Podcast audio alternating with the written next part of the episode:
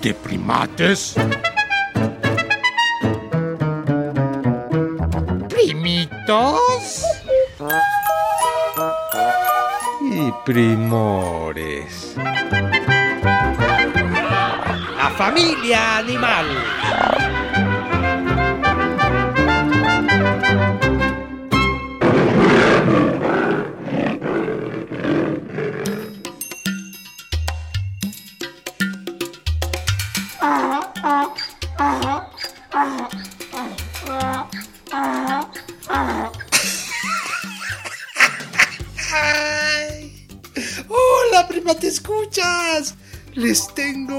Noticia original.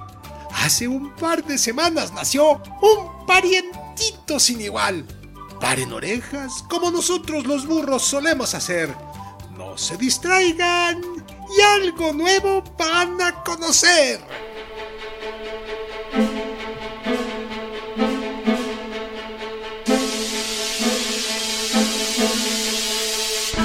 Una señora, Diana Colley, que trabaja en una organización de rescates de burros, o sea, de primores, como yo comprenderé, compró una hembra llamada Jaila. Supo que el animal estaba esperando cría y gritó, ¡Oh, sorpresa que me llevé!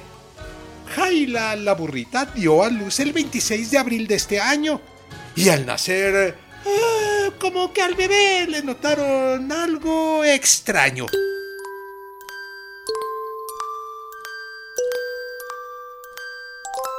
Yo más bien creo que es original. El bebé tuvo patas de cebra y cara de burro. Pero, ¡ay, se ve lindo! No está mal. ¡Ay, qué ternura nacer con medias! ¿Qué tal?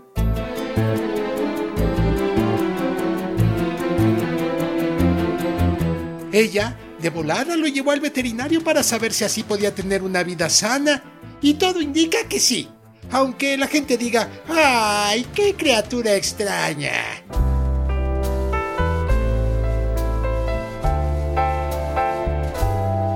Lo que segurito pasó con Jaila es que ay, se enamoró, por lo que se relacionó con un macho cebra y una burricebra nació.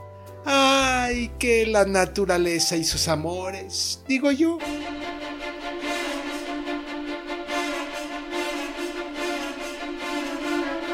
Cambiando de tema radicalmente, los burros no tenemos un pelo de tontos, aunque eso diga la gente.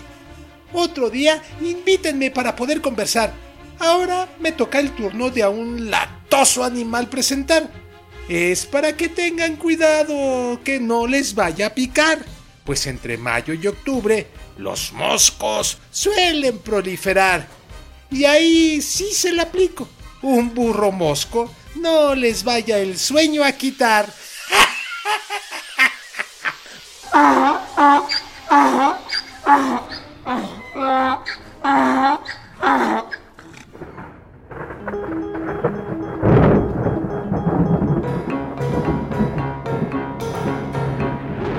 Lluvias y charcas favorecen su reproducción abundante y lo que pueden transmitir al humano no es en lo más mínimo elegante.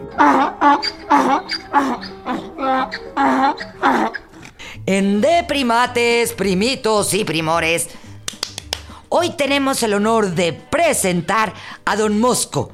Uy, no me vayas a picar y menos en la cara, primorete.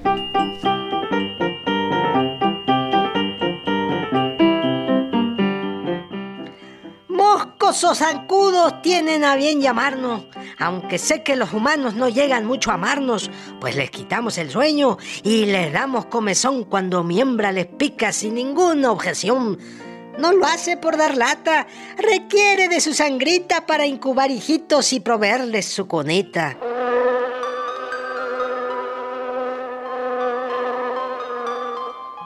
Órale, qué extraño está eso de que con la sangre humana o de animales les hace su cunita a los mosquines bebés.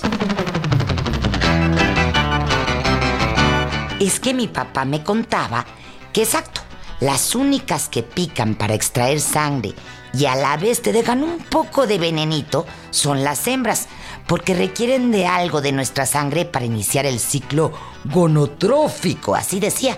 Pero bueno, para hablar en español y claramente digo que necesitan sustancias de sangre para hacer la puesta de sus huevitos. Y bajita la mano nos pasan parte de su veneno y nos dejan tamañas ronchotas. Por ejemplo, a mí, si me pican las orejas, se me hacen como de dumbo y los ojos se me cierran.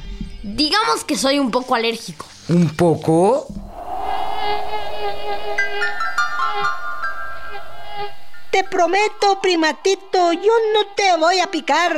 Y a mi señora mosquita no le traje a pajear.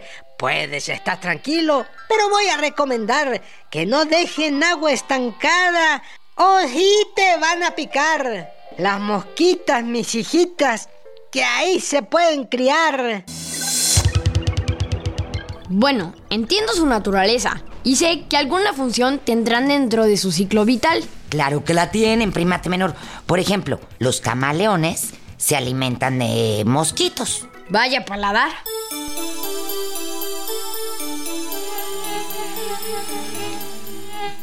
Me presentaré más formalmente. Mosquito, zancudo, me dice la gente común y corriente. El término mosquito se usa casi en todo el mundo.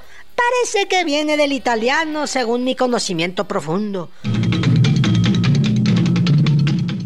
Mosqueto me bautizaron para casi asemejar a una flecha lanzada que se te podía clavar. Ay, primito invitado, como resultaste tan intelectual y tú me caes bien porque no picas como tu hembra, ya me metí a averiguar sobre ti. Resulta que en castellano tenemos muchas maneras de llamarte.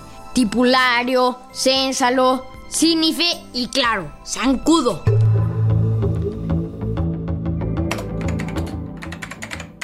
A ver, primate menor, hazte para allá. Mira, resulta que ya Aristóteles, este gran filósofo griego, hablaba de los mosquitos en su historia Animalium y se da cuenta que tiene una parte de vida terrestre y otra acuática. Ah, por aquello de que las larvas se desarrollan en agua y luego vuelan y se posan en paredes y plantas. Claro, y bueno, decía, después de Aristóteles, no es sino hasta el siglo XVII y XVIII cuando ya se empieza a estudiar más en forma el mosquito.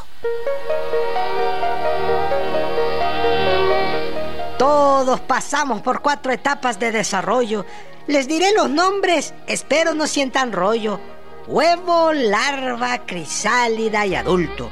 Las larvas crecen en agua de más de una semana estancada. Espero no les parezca un insulto.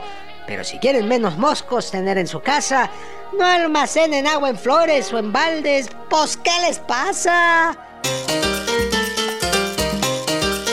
¿Sabes qué se nos estancó, primate mayor? ¿Qué? La presentación del programa, porque como habla este primor de mosquito... Anda, Toñito, pon la música para presentarnos. Y si estás dormido ahí, ahí te mando al mosquito.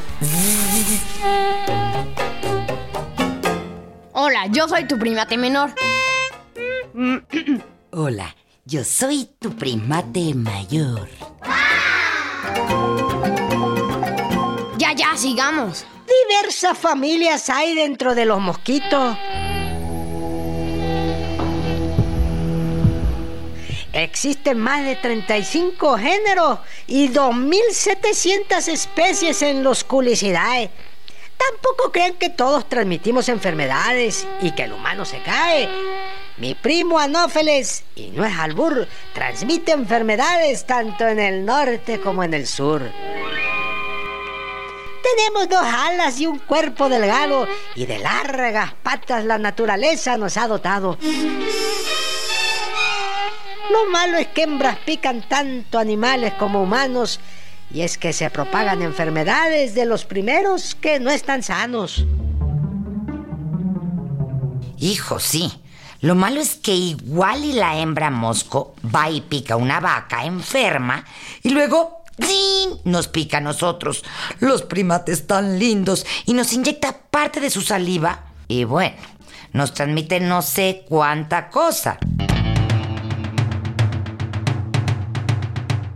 Pero yo creía que en verdad los moscos se alimentaban de sangre y resulta que solamente la utilizan para preservar su especie, porque nuestra sangre tiene hierro y proteínas que se usa como suplemento para el desarrollo de los huevos. Miren, su verdadero alimento es el néctar de las plantas o frutas. Les voy a contar algo que los dejará sorprendidos. La hembra de mosco los encontrará, aunque estén escondidos, para rastrear a su presa en busca de sangre. Detectan su aliento y sudor. Aunque se laven los dientes y bañen con mucho pudor, a los humanos lo huelen a mucha distancia. Y ya ni les digo más, pues les va a entrar el ansia. No, bueno, imagínate la capacidad de poder detectar nuestro sudor y ah, aliento. Hay quien dice que incluso a varios kilómetros de distancia. Y es que nosotros tenemos una sustancia llamada octenol que está presente en el sudor y en la boca. Y aunque no lo crean, compadres, no nos gusta el calor. Por eso descansamos en zonas frescas sin temor. Esperamos a que llegue la noche para alimentarnos. Por eso en la oscuridad nos ven pasearnos. Vivimos entre 10 y 15 días. Si la temperatura del lugar es muy alta, morimos antes y también nuestras crías. Unos primitos son menos longevos. Viven cuatro días y a veces ni tiempo tiene la hembra de poner sus huevos.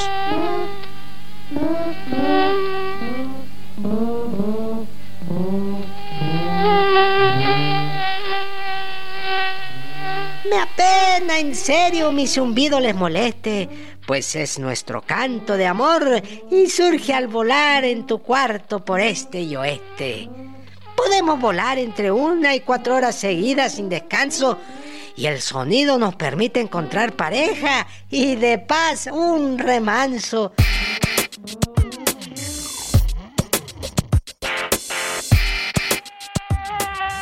Los machos producimos un zumbido de muy alta frecuencia.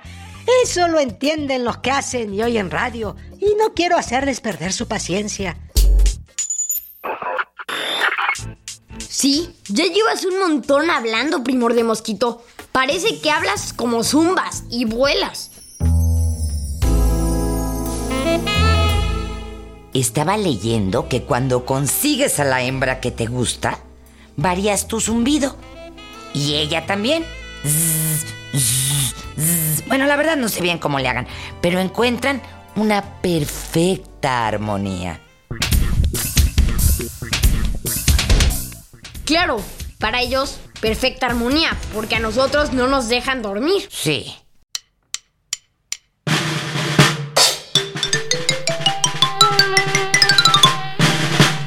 Creo que en primates no he sido muy bien recibido. Por ello les hablaré de mi depredador más temido. Efectivamente, los camaleones son nuestros depredadores, pero las libélulas nos causan muchos más temores. Los murciélagos con nosotros hacen banquetes y algunas veces nos comen por paquetes.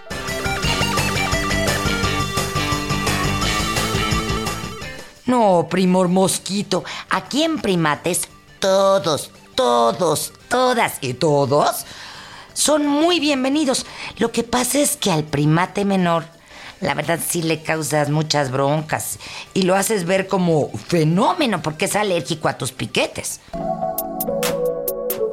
Bueno, pero dicen que eso se quita con el tiempo. O sea, en la medida que vaya creciendo. Y no por eso dejo de entender que eres alimento importante para otros primores de la familia animal. Pues mira, hoy sí nos vamos a despedir a tiempo porque yo tengo juego de foot y si me pican en los ojos no podré ver ni dónde quede el balón. No, sí, sería terrible. Escuchemos lo que unos primitos opinaron sobre ti, primor mosquito. Adiós, bzz, rapidito. bzz. Adiós. Cierren ventanas.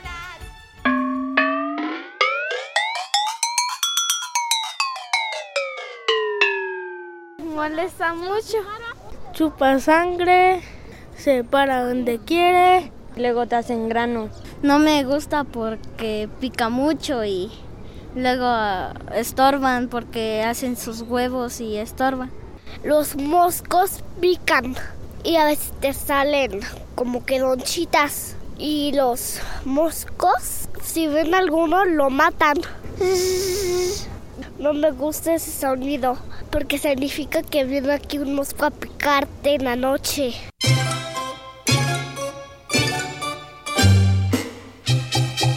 Puedes comunicarte con nosotros por internet. Ah.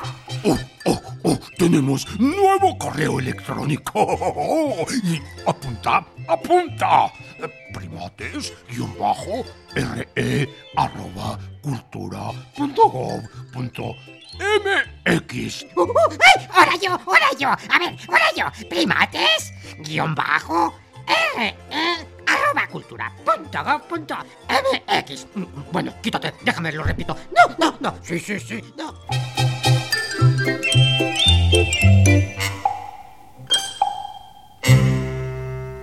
En esta jungla de asfalto estuvimos con ustedes los primores Antonio Fernández y Sergio Bustos. Ah, y Sayuri Sánchez. Los primates Max Lavalle y Lulu Miogenburg. Con los primitos que quisieron opinar.